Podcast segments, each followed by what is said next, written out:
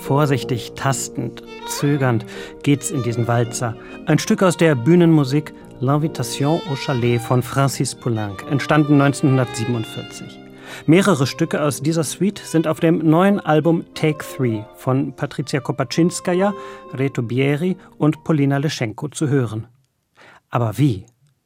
Hören wir zum Vergleich mal in eine der ganz wenigen anderen Aufnahmen, die es von diesem aparten Walzer gibt. 1998 spielte der Geiger Kolja Blacher das so.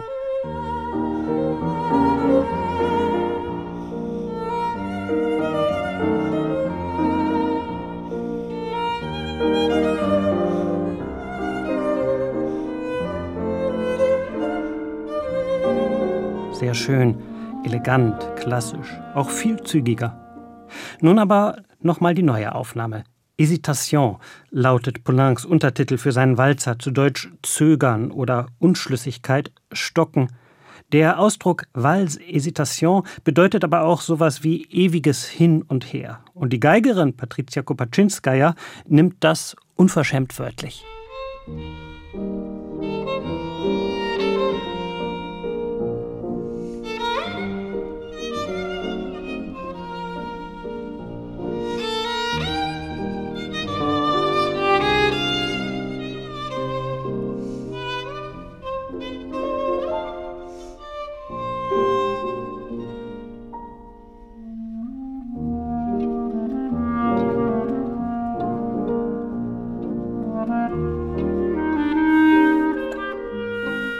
Die beiden anderen Musiker gehen bei diesem Spiel lustvoll und witzig mit.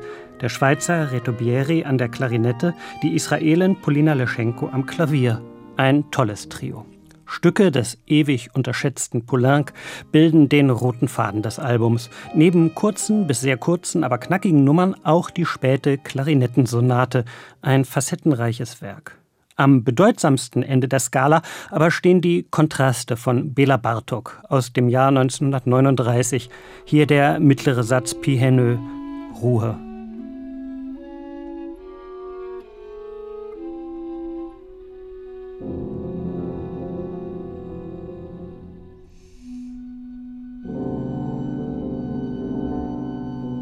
Bartoks Kontraste verbinden in abgeklärter Perfektion folkloristische Bezüge mit höchsten Kunstsphären. Diese ästhetische Heimatsuche ist ein Leitthema des Albums, wie auch in drei lesenswerten persönlichen Texten der beteiligten Musiker deutlich wird. Die 1977 im heutigen Moldau geborene Patricia Kopaczynskaja, die seit langem in der Schweiz lebt, schreibt für solche entwurzelten Musiker wie mich gibt es eine Heimat nur noch in Erinnerung und Träumen als eine große, fruchtbare Wunde. Wie eine kraftspendende Pflanze blüht und blutet es. Starke Worte, deren Anspruch die Auswahl der Stücke einlöst.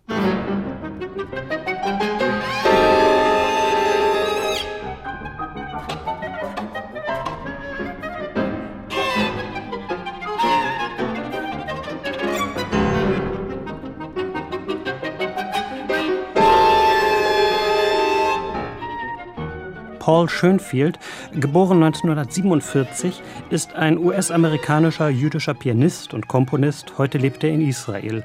Bartok hat ihn beeinflusst, aber ebenso deutlich zu hören die Tradition des Klezmer.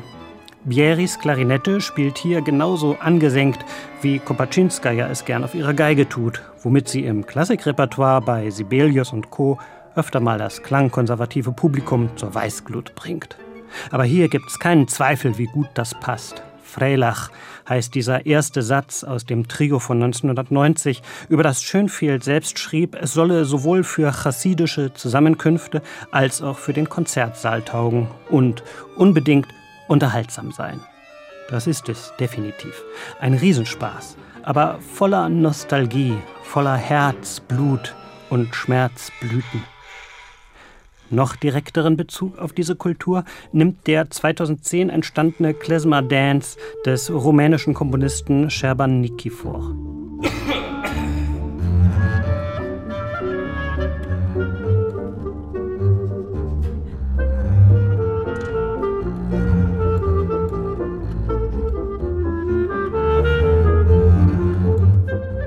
Hier müsste das Album übrigens Take Five heißen, wie das berühmte Stück von Dave Brubeck. Denn jetzt sind noch zwei Musiker dabei, der Geiger Ilja Gringolz und Ruslan Lutzig am Kontrabass. Alle spielen sie wie die gesenkten Säue, aber im besten Sinn. Denn dieses ganze Album Take 3, erschienen bei Alpha Classics, ist höllisch vergnügtes Musizieren auf Messerschneide, so tänzerisch wie springteufelig. Man könnte auch sagen Trevit et Trecanai, genau wie der Titel dieser Miniatur von Poulenc.